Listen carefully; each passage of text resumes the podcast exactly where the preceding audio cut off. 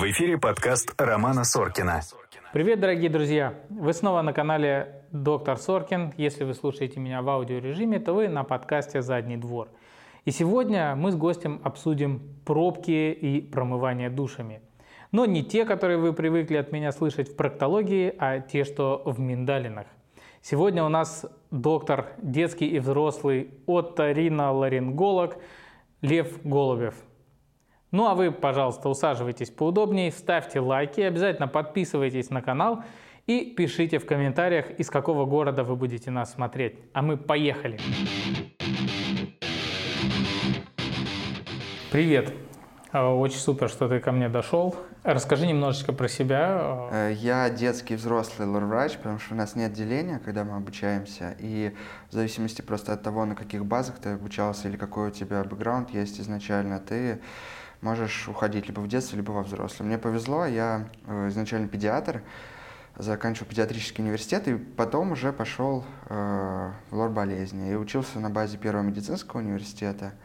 И поэтому мне хорошо получается совмещать и взрослую, и детскую практику, и поэтому я себя семейным доктором называю, потому что я иногда в целые семьи лечу, то есть и родителей, и взрослых, и позволяет это опыт. Как ты решил стать врачом? Это вообще интересная тема, потому что я не собирался быть гражданским врачом. Значит, когда я поступал в университет, это был, получается, 2009-2010 год, и тогда была вот эта война в Грузии, и, в принципе, по телевизору и везде такие патриотически настроенные были все э, репортажи и все. Я хотел быть военным врачом, и я целенаправленно вот учился в медицинской школе сначала, в лицее. Не в 214 а, В 623 mm. Сначала вообще в частной школе, в медицинским уклоном, потом учился в 623 лицее. И после этого я прямо целенаправленно готов, готовился, чтобы поступать в медицинскую академию. Но из-за того, что там пришел Сердюков и резко обрубили вообще поступление в военный университет, то потом еще со здоровьем проблемы выявились, я поступил в педиатрический. Сначала я расстроился, но потом на третьем курсе у меня аутоиммунную болезнь да, нашли, я бы, меня все равно отчислили оттуда.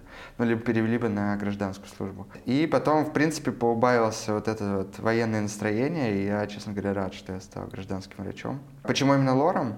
Э, вот это вот супер интересно, потому что я начал работать в медицине где-то со второго курса, был в детской больнице, и где-то с третьего курса начал э, уже посещать дежурство. И я не понимал, на самом деле, куда идти. Вообще в университете непонятно, каким ты доктором станешь на третьем курсе. Я пошел на хирургию. Там я посмотрел, что там какая-то вообще жуткая конкуренция. Вообще они какие-то мужиковатые. И я подумал, так, ну хирургом ладно, может быть пойти в нейрохирургию. Я начал посещать нейрохирургические дежурства. И там я, конечно, разочаровался в российской нейрохирургии, потому что либо это прям какие-то узкоспециализированные университеты, где есть хотя бы аппаратура, есть возможность хорошо работать, а, либо это просто какой-то ужас, и я понял, что я бы не смог так работать, потому что иногда там просто не было даже осветителей. То есть светили фонариком, когда оперировали головной мозг, или там отказывало оборудование, или там жуткие какие-то операционные. Я смотрел на это просто чуть ли не со слезами, думал, господи, а если там мои родители туда попадут? И плюс я смотрел, что там э, реально, чтобы стать нейрохирургом, нужно проучиться 10-15 лет где-то, чтобы более-менее тебя подпускали к столу, ты, ты начал что-то делать. Вот. И посмотрел, как учат, посмотрел, э, что там реально может быть много сложностей, нельзя совмещать с амбулаторной работой, то есть это чисто стационарная. И потом я как-то смежно попал просто на дежурство к лор-врачам, посмотрел, какой у них поток пациентов, как они активно работают, как они там иголка сюда, иголка сюда, гной выпустил, впустил, как интересно проходят операции. И понял, что можно работать и с детьми, и со взрослыми, и хорошо можно совмещать амбулаторный прием и стационарный. И вообще загорелся. Где-то с четвертого курса пошел в СНО. И вот э, там начал дежурить больше, и э, вот меня это завлекло. Вот я слушаю тех докторов, которые из педиатрической академии, и они многие говорят, что у них, в принципе, вот та самая сейчас нормальная доказательная медицина, которая активно развивается в нашей стране сейчас, mm-hmm она у них, в принципе, и в университете была, им там давали. Как у тебя было с этим? Ну, на самом деле, нас, э, когда я учился, нас познакомил с доказательной медициной, только познакомили только на шестом курсе, и то это был один преподаватель по фармакологии. И вот я ему очень благодарен, потому что он вел только наши группы, там, ну, еще нескольких. И он просто нам рассказал даже вот, что почитать.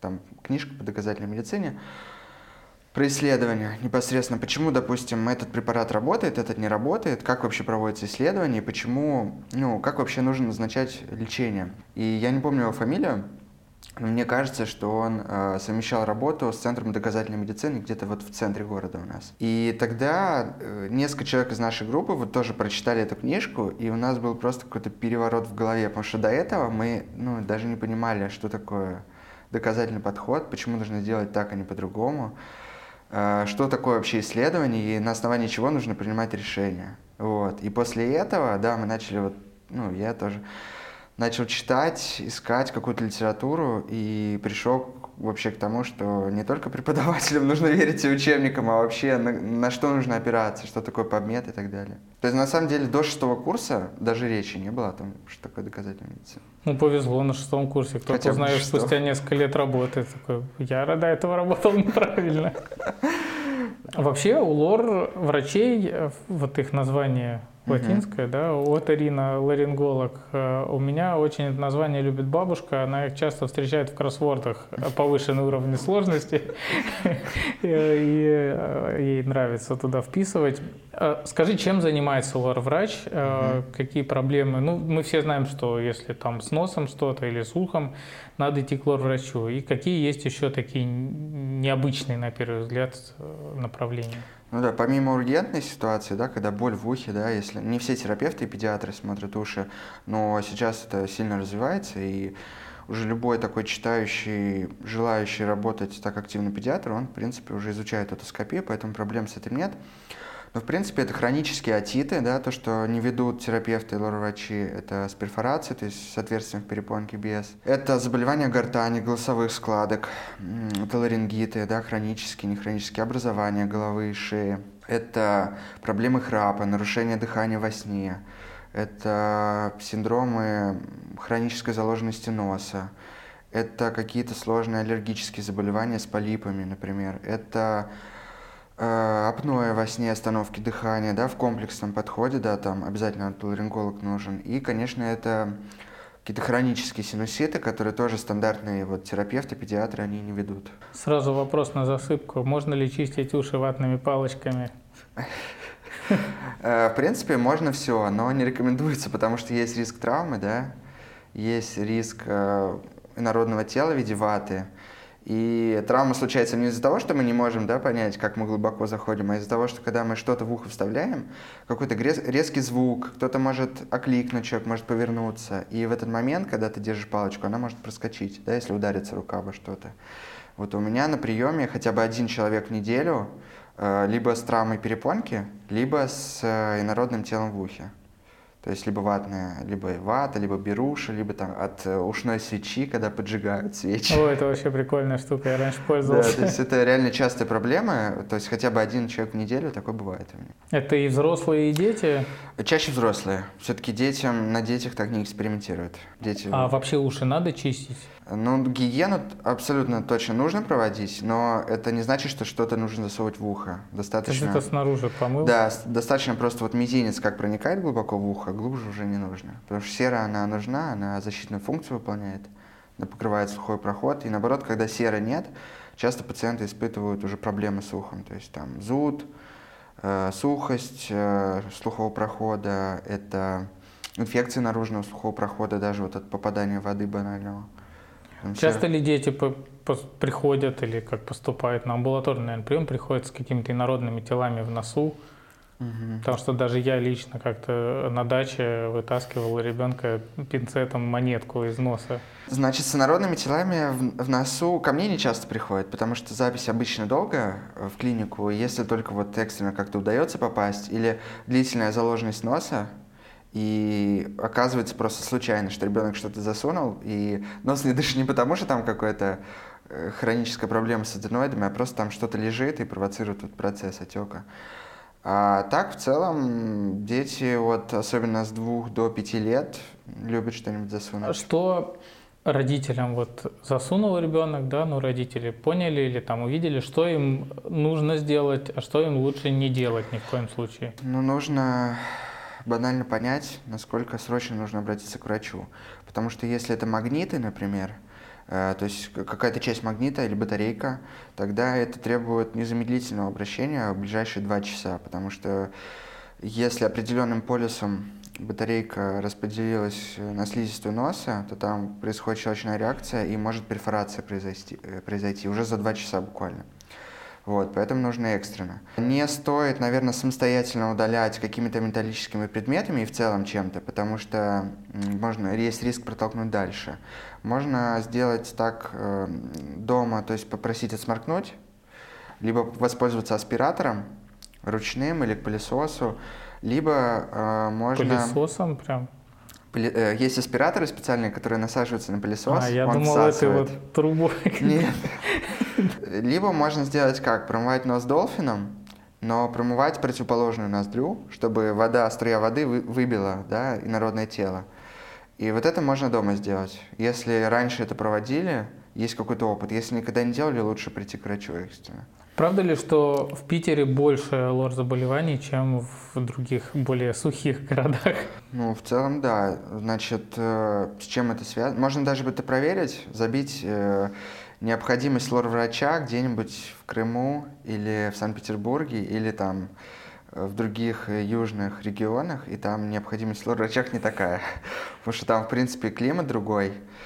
Э, нет таких э, резких перепадов температуры. В принципе, морской климат, он более полезный для лор-заболеваний. Да? Реже встречаются проблемы с аденоидами, реже встречаются проблемы э, с хроническими ринитами какими-то. Вот. То есть, да, в Питере заболеваний чаще. У нас сыро еще, наверное, так в целом Сырость, да, высокая влажность. Прохлада, Прохлада легкий бриз, да. вот этот, который арматуру шатает. А, питание, да, у нас все-таки, если брать фрукты, они не такие хорошие. С этим, я думаю, тоже как-то связано. А много ли в отечественной оториноларингологии мракобесия? А, я бы не хотел прям про мракобесие говорить. Я хочу рассказать, что меня вот э, пугает, тревожит и недопонимание, что меня вызывает. Вот, к сожалению, даже в Санкт-Петербурге есть э, какие-то ну, исследовательские институты на базе университетов. Лор-врачи, которые занимаются лечением опухолей, э, облучением крови лазером, да, то есть есть такой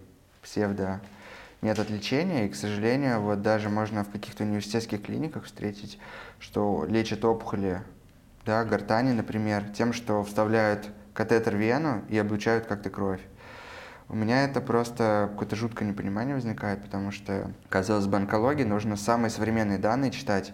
Есть у нас, да, даже конгрессы, вот эти белые ночи, где онкологию обсуждают там просто сверху донизу. И почему до сих пор встречается вот такое, я не понимаю. И почему у молодых специалистов, которые идут, не возникает вообще вопросов к преподавателям, почему они этим занимаются. Вот. То есть вот это у меня искреннее недопонимание. А так, э, из-за того, что у нас учебники переписываются, то есть можно просто встретить там сложные капли, да, то, что до сих пор используют. Это когда мы как алхимики мешаем, да? Да, то, что вот в аптеках сложные мази, то же самое сложные капли, только родители должны сами их делать. Да, там какие-то концентрации выписывают, то есть есть современные препараты, изученные, и зачем использовать вот это, я не понимаю. Потом есть еще такая ситуация, как берут мазки, например, из носа, горла. Выселивают Актуальная таки... тема да, сейчас. Да, да. Ну, не только из носа, горла, со всех мест. И на основании вот данных, что там какая-то бактерия, рост ее повышен, связывают симптомы с этим и начинают это лечить. А, Причем лечат там тоже какими-то жуткими коктейлями или авторскими схемами лечения, или используют прямо вирусы, да, бактериофаги, вирусы. И некоторым пациентам, правда, становится легче. И они связывают с тем, что вот это лекарство помогло. Но нужно ли реально это делать и насколько это безопасно, реально непонятно. Как у нас с клиническими рекомендациями по оториноларингологии? Они сейчас нормальные, ну, более-менее современные? Ну, какие-то подвижки есть. Но, к сожалению, все равно, вот даже европейские есть рекомендации, то, что я выпускается там раз в пять лет. Вот последний выпуск 2020 года, все равно его перевели на русский. В переводе он звучит для российских коллег как, типа, европейские рекомендации с, с учетом российских реалий, вот так вот. То есть у нас все равно какой-то свой путь, но я думаю, это связано с тем, что вот у нас проходят ежегодные конференции там в апреле, осенью, и очень часто наши уважаемые коллеги, я не хочу никого обидеть, они выступают с докладами, и им приходится, ну, потому что вот такие реалии у нас, зарплаты и так далее, э, выступать с докладами и рекламировать те или иные препараты. И когда они рекламируют эти препараты, они говорят, что можно их использовать там, они, так скажем, дают повод другим коллегам, которые сл- слышат вот эти вот конференции, да, повод, повод назначать это, да. И потом складывается впечатление, что ну вот этот же коллега, он уважаемый человек, он рекомендует этот препарат, да, почему, а вы говорите, что его использовать не нужно. И потом мы где-то смотрим, что вот какое-то даже исследование провели на базе там университета, там 50 человек или 20 включили в исследование, да, оно там по европейским или там нормальным рекомендациям исследование это вообще никак нельзя пропускать, даже публиковать его нельзя. Но вот у нас публикуют в разных журналах, потом есть ссылки на то, что этот, какая-то эффективность есть у этого препарата, да, и э, есть повод как бы его назначать. Потом можно встретить этот же препарат в клинических рекомендациях. Вот. Но это в основном относится к всяким местным антибиотикам, антисептикам, которые используются в комплексном лечении гайморитов, синуситов, аденоидитов, заболеваний горла. Как в целом вообще ситуация обстоит у нас и за рубежом? Э, сильно ли различаются подходы к лечению пациентов? Ну, это зависит от того, какие рекомендации использует врач в лечении. Если использовать только как бы клинические рекомендации российские, конечно, очень сильно отличается. И э, меня больше беспокоит, что Ладно, там эти местные препараты, это не так страшно, как бы их безопасность, да, плохо изучена, но как бы мы видим, что все-таки врачи их назначают и тертогенного какого-то эффекта или там серьезных побочек не возникает. Но есть проблема другая с антибиотикотерапией, да. То есть у нас очень часто в рекомендациях на тот же атит встречаются очень низкие дозы антибиотиков. И это приводит к тому, что лечение оказывается неэффективным, и требуется либо повторный курс антибиотикотерапии, либо приводит к тому, что это несколько курсов, 3-4 антибиотиков подряд. И это приводит реально к антибиотикорезистентности. И об этом вот не говорят. Да? Если брать американские рекомендации по лечению отита, они там, например, включают высокие дозы пенициллина, и у нас в России специальные антибиотики даже для этого продают. То есть это не то, что высокая, она опасная доза, она обоснованная. То есть там определенная концентрация пенициллина, определенная концентрация клулулановой кислоты, специально разработан антибиотик для этого, чтобы давать в такой дозе, чтобы не было передозировки да, по одному из компонентов. Но в наших клинических рекомендациях такая доза, она даже в принципе не встречается. Встречается максимум там 80 миллиграмм. Правильно вообще давать 90 на любой отит. А у нас угу. там может даваться 30-45. Это, конечно, в корне неверно. Это нужно пересматривать, но это не отдельные врачи должны заниматься, это прям лор сообщества.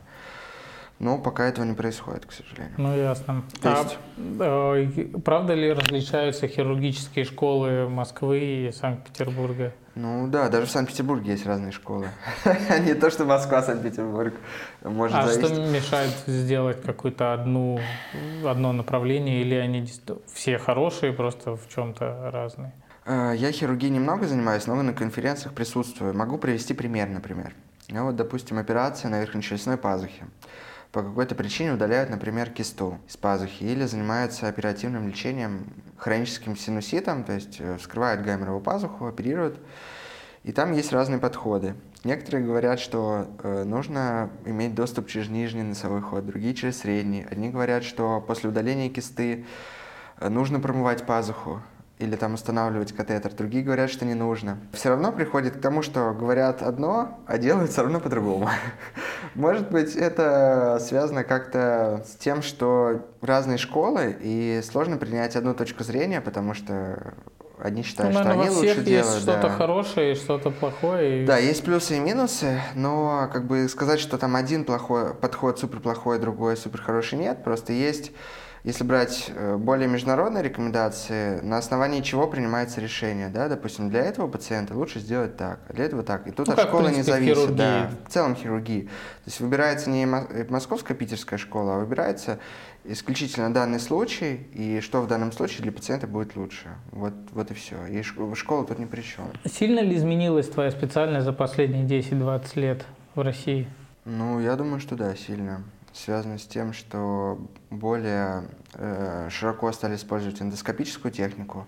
То есть если брать даже тот же амбулаторный лор-осмотр, то там 5-7 лет назад э, эндоскоп в лор-кабинете, это было вау, что-то крутое. То есть нужно было проходить либо отдельное обучение, эндоскопической хирургии, ну или эндоскопическому даже осмотру, потому что в лор-клиниках не давали работать с эндоскопами, потому что врачи их часто повреждали. Не от того, что... Да, просто не было правильной техники обучения, да, как замачивать инструмент, как с ним работать, что нельзя его бросать, там нужно аккуратно обрабатывать. Э, и в связи с этим, ну и плюс э, лор-оборудование, оно очень дорогое. Иногда эндоскопы, они могут стоить хорошие, там 250-300 тысяч. Вот просто камера. Я уже не говорю про осветитель. Вот, если это Кару Шторц или там это Провант. Сейчас, кстати, я где-то видел недавно, что можно купить какую-то прям такую маленькую штучку, которая подключается к телефону. И да, там... да. А можно и так делать, конечно, но это не профессиональное оборудование, это больше для домашнего использования или каких-то выездных практик. А с учетом того, что стали внедрять вот эндоскопическую технику, она стала дешевле стоить. И в целом сейчас практически в современном таком уважающем себя лор-центре будет эндоскопическое оборудование. То есть это не так дорого. Плюс, что еще изменилось? Появились навигационная техника.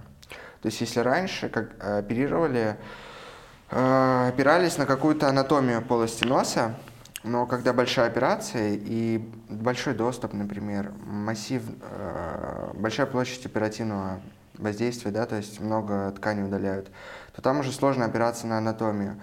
И теперь используют уже такие навигационные системы, то есть загружаются КТ-снимки пациента, э, и когда делаешь операцию, специально проводишь проводник, и он показывает непосредственно на КТ, где ты находишься. Раньше такого, конечно, не было. Это помогает вот, э, в каких-то больших операциях на лобных пазухах, на основной пазухе, когда комбинированные операции делаются на основании черепа там. На что сейчас э, опираться лор-врачу при э, вот, своем самообразовании, при там, поиске каких-то новых методик? Ну, мне кажется, для... это, наверное, для студентов больше, да? Ну, когда... ну, в принципе, для многих лор-врачей, которые хотят э, начать нормально работать. Ну, во-первых, нужно задавать вопросы себе в первую очередь. А, почему ты поступаешь так, а не по-другому? Нужно понимать, что всегда должен быть какой-то выбор, да, это не какой-то один путь, да, что мы только по нему идем и все.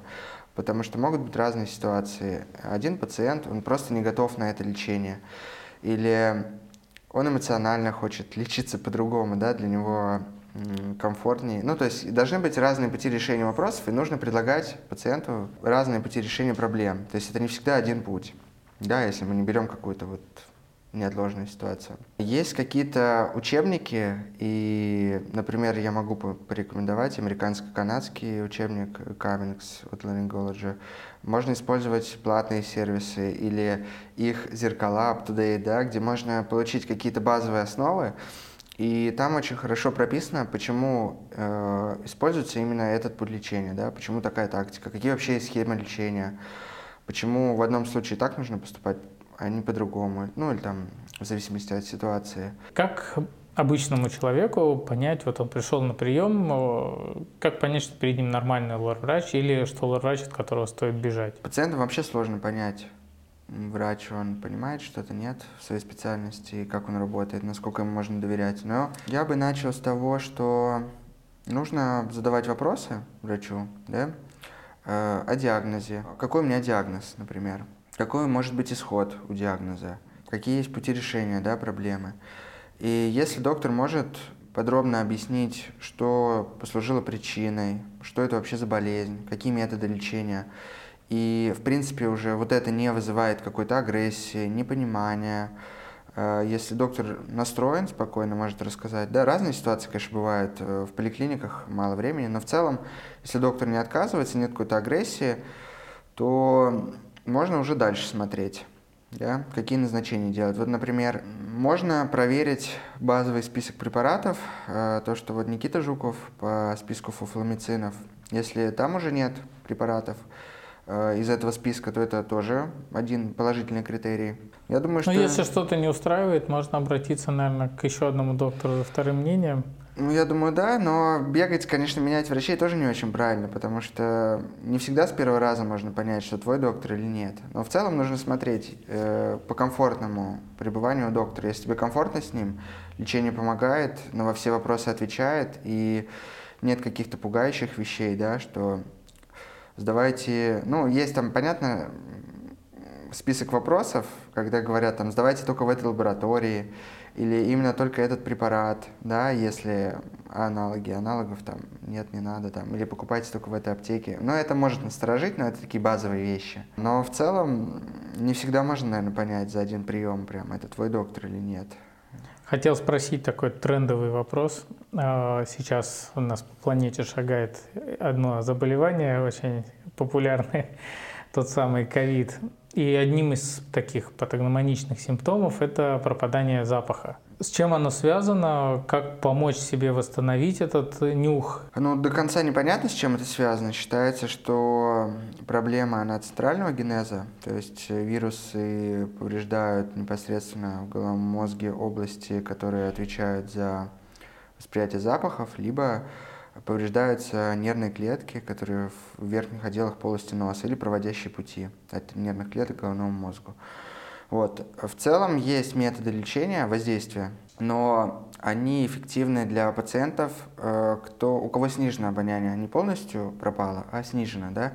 Полностью, когда пропало обоняние, называется анасмия, сниженное обоняние – гипосмия. Вот. А, и дополнительное извращенное восприятие запаха, на него пока, к сожалению, парасмия тоже Это нет. тоже на ковид бывает. Тоже бывает на ковид, причем это может возникать в отсроченный период, через полгода, через три месяца, через год даже у некоторых пациентов. Лечению может поддаваться только гипосмия. Ну, на данный момент. Если дополнительно нет э, проблем с носовым дыханием, то есть нет отечности, заложенности, затруднения носового дыхания, то Здесь достаточно просто обонятельных упражнений. То есть это минимум 2-3 месяца, 5-6 э, раз в день вдыхать э, разные запахи. Начинают с простых, это там лимон, цедра. Кошачий лоток.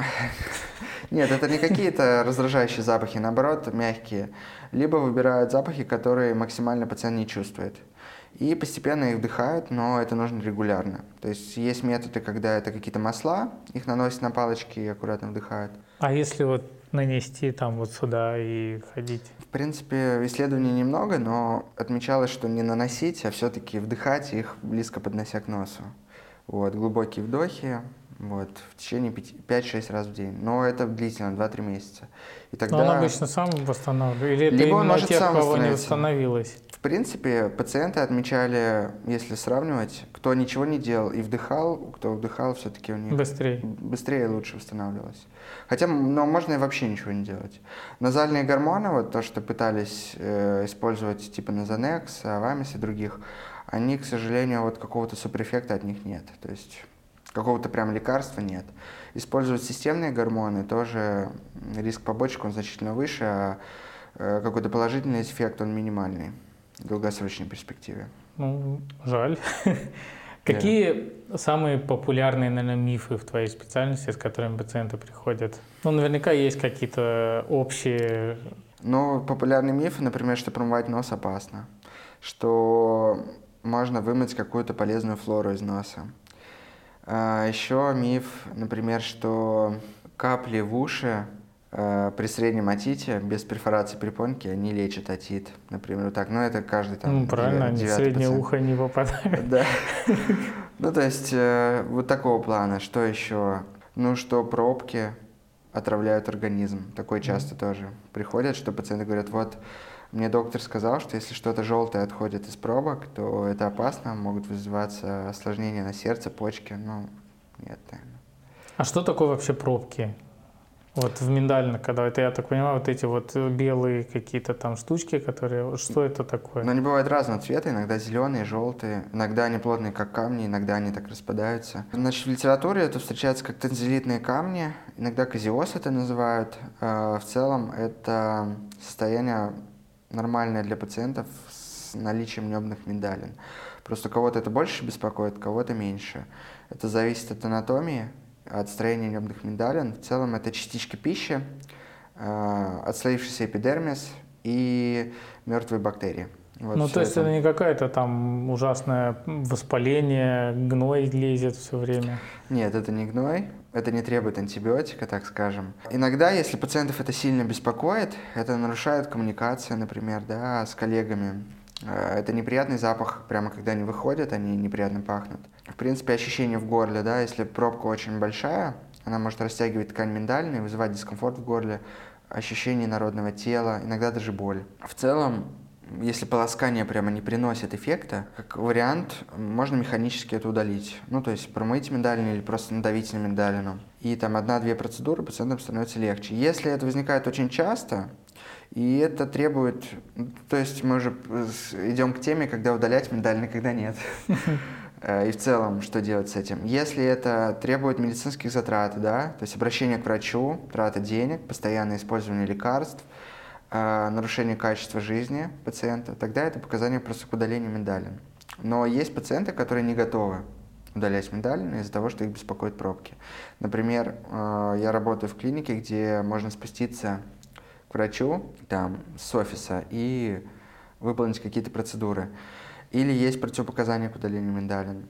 Это технически невозможно выполнить. То есть есть пациенты с проблемами височно-нижнечелюстного сустава, то есть просто рот даже банально не открыть а, во время операции, это важно. Или пациент просто не настроен удалять. И тогда просто сам пациент выбирает тактику, что полоскание ему не приносит эффекта, это сильно его беспокоит, и ему легче прийти там раз в месяц, раз в два месяца. чтобы- Можно ли дома что-то с ними сделать? Потому что я слышал очень разные методики. Кто-то их давит там ватной В палочкой. кто- целом можно, потому что если это делать аккуратно, это не вызывает обострения хронического заболевания, да, не вызывает боли, кровотечения, пациент обучен, э, и это не представляет труда, можно, я не против. На Алиэкспресс даже продаются специальные изогнутые шприцы, э, чтобы самостоятельно там физраствором это все промыть. Кто-то мне из докторов э, говорил лайфхак, э, что можно ирригатором промывать. Ну, у ирригатора на самом деле струя очень сильная. Конечно, можно, но это можно будет больно. поменьше сделать.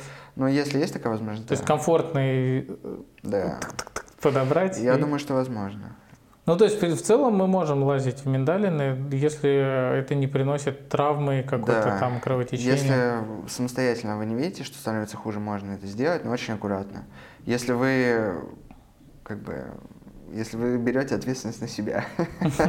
Но лучше все-таки к врачу, самостоятельно не лазить, пусть он обучит, Лучше лучше, покажет. проконсультироваться, да. Как правильно делать, вообще нужно ли это делать, потому что некоторые видят, но это вообще не беспокоит. Если никаких жалоб нет, это вообще не беспокоит, там появилось, отплюнули или проглотили, то лучше не лезть миндалины. Ну, Что у нас с носом? Многие, вот ты уже говорил про промывание носа. А Надо ли это обязательно делать всем или э, не всем? Как это правильно делать? Сейчас тоже приспособлений огромное количество, начиная там какого-то ведра с носиком Мгм. и заканчивая спреями вот типа Аквамарис. Да, ну в целом про это целый фильм можно снять. То есть мы, конечно, все не разберем. А, Я расскажу Ну, просто... какие-то базовые моменты. Базовые вещи, да. То есть у нас есть капли, есть спреи, есть души и есть система для промывания носа. Капли – это когда из пипетки капают или небольшие такие, э, как назальные капли, только не сосудосуживающие, а соленой водой. Это для младенцев, когда нужно просто увлажнить нос, потому что для детей там старше полугода, года, это уже как припарка. Потому что практически эффекта никакого нет. Спрей подходит для... Это когда вот одно нажатие и распыление. Спрей подходит, если нужно снять небольшой отек, для профилактики, для пациентов с аллергией. Есть специальные спреи с, с, с эктоином, чтобы как барьерные свойства слизистой повышить, повысить.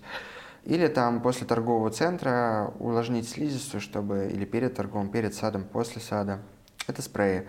Если у нас сопли у пациентов, если это много отделяемого из носа. Если это гайморит, конечно, здесь нужно именно промывать. Промывание это либо души, когда нужно прямо жать, да, из баллона выливать, либо из шприца промывать. А, то есть можно взять баллон, вот, который, и Да. прям нажать, и. А сколько держать? 5-6 секунд, 4. Мгм. Прям наклонить голову вперед, ну, мы это отдельно поговорим. Либо использовать шприц, то есть из шприца промывать, набирать физраствор или самостоятельно морскую соль разводить, что предпочтительней.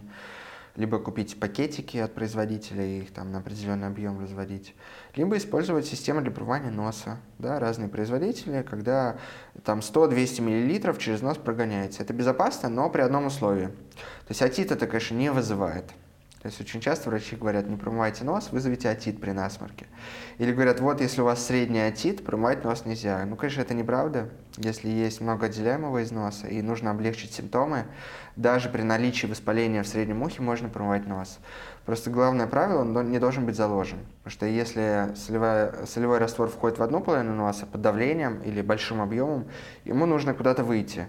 Если вторая половина носа сильно заложена, то, конечно, соленая вода пойдет либо в горло, либо в ухо. Поэтому нос должен быть не заложен. Перед промыванием нужно проверить.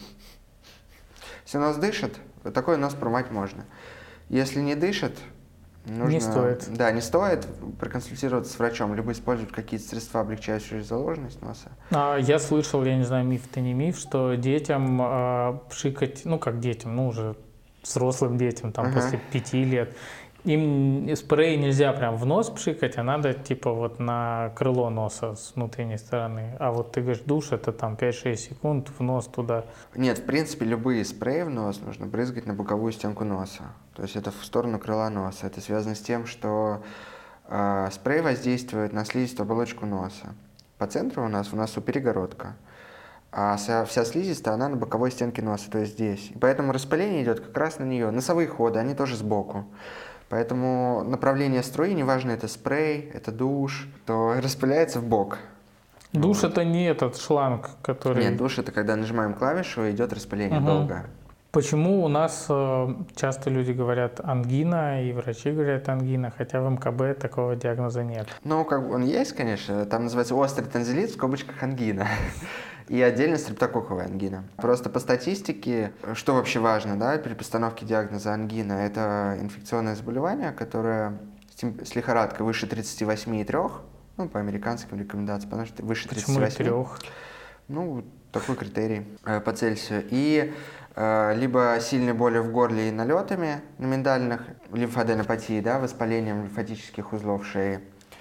Э, либо это лихорадка, боль в горле, и при тестировании на гемолитический стрептокок выявляется вот положительный тест. Это может быть экспресс-тест, рэпид или посев на гемолитический стрептокок.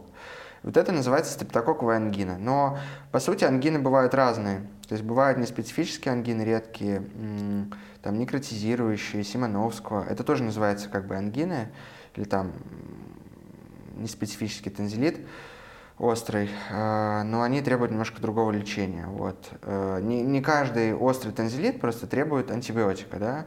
По статистике у детей чаще всего это либо вирусный танзелит, либо стрептококковый. Э, Вирусный, понятно, он не требует антибиотика, а стрептококковый он обязательно требует антибиотика, если это острое воспаление с лихорадкой, для профилактики и гнойных, и негнойных осложнений. А остальные виды острого танзелита, даже бактериальные, если нет явных показаний к антибиотику, это паратанзелит, воспаление клетчатки, это э, абсцесс в горле, это гнойный э, лимфоденит шеи, да, он в большинстве случаев не требует антибиотика, даже при высокой лихорадке. Он требует обезболивания, местного лечения, Мороженку.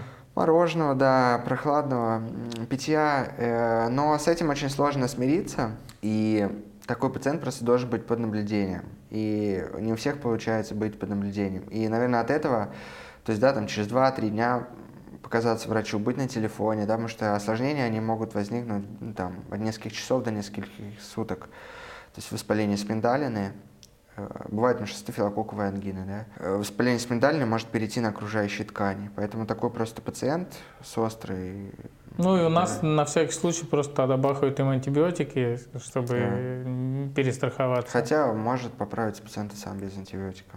Хотел про храп еще такая последняя тема, чуть-чуть поговорить. А, Ну, храп же он у нас многих в жизни сопутствует. А, Когда э, храп должен являться причиной обращения к врачу? В принципе, это уже тревожный звоночек. Когда есть храп? Уже есть храп, да. Э, И пациента самостоятельно сложно понять, когда нужно обратиться к врачу, потому что даже апноэ, да, которое сопровождает храп очень часто, оно никак не проявляется. То есть либо его видят родственники, да, остановки, прям паузы в дыхании, либо это может отметить доктор при определенном расспросе. Потому что храп сам по себе, он не опасен. Он может там мешать рост- родственникам, родным. да.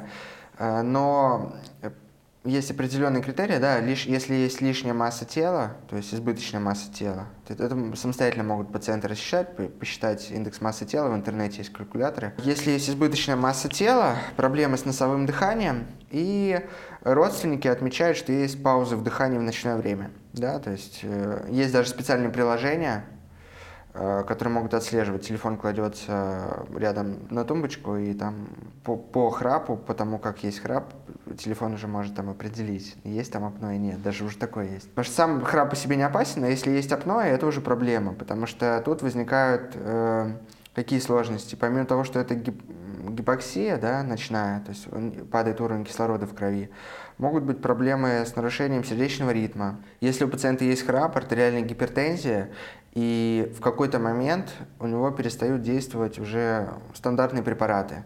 То есть это тоже повод обратиться уже, потому что вот этот храп, ночное апноэ приводит к тому, что неэффективна э, антигипертензивная терапия. И здесь уже нужно лечить такого пациента. Э, есть э, храп и какое-то засыпание на работе, за рулем. Э, есть нарушение... Это уже... из-за того, что не высыпаются или да, не высыпаются, нарушается обмен в целом, набор идет веса.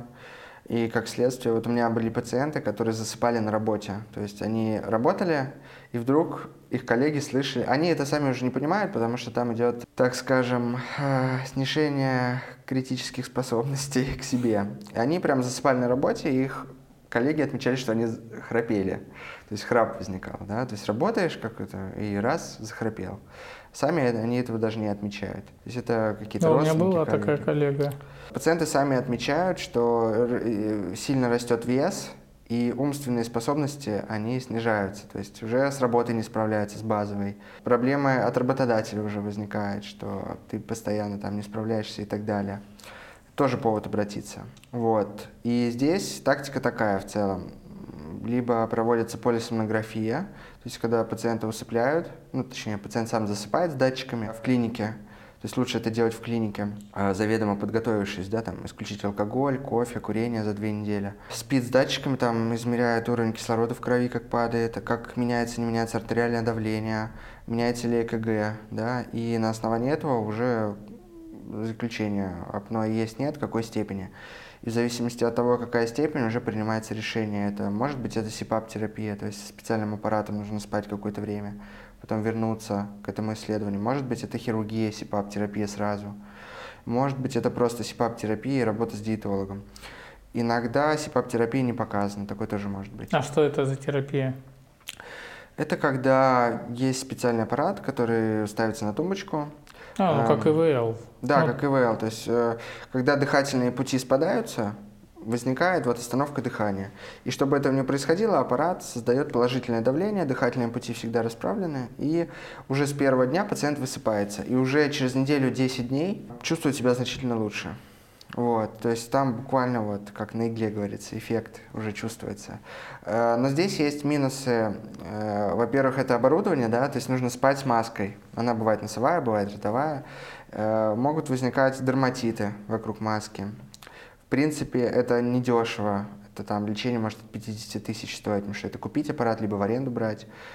Но для некоторых пациентов это прям крайне необходимо. Потому что хирургия, она не всегда дает эффект, если ее делать сразу. А хирургия, что, ну, в чем заключается? Что-то удаляют? Это уже дальше проводится. То есть нужно провести специальное обследование. Происходит гибкая камера, э, пациента уже медикаментозный сон погружают. Ну, правильно делать так, конечно. Вводят, как правило, пропофол. Пациент сам дышит, то есть седация есть, но в нос ему вставляют трубку, камеру, и смотрят, в каком месте происходит э, сужение дыхательных путей, потому что это может быть из-за неба, может быть вообще из-за гортани, может быть из-за корня языка. И вот эта имитация сна, она показывает с гибкой камерой, когда через нос мы смотрим уровень обструкции, мы можем принять потом решение, что оперировать. Потому что иногда миндальные могут быть очень большие небные, например, но при этом исследовании они никак не влияют на храп и остановки дыхания. Может быть проблема, например, в западении корня языка. И тогда оперируется корень языка или специальные ночные капы нужно дать. То есть даже операция не показана. То есть ортодонт делает э, специальную капу, в которой спит пациент, и челюсть э, не западает назад, язык не опрокидывается. И достаточно даже такой терапии. Иногда нужно прооперировать только перегородку, да, и не трогать остальные части тела.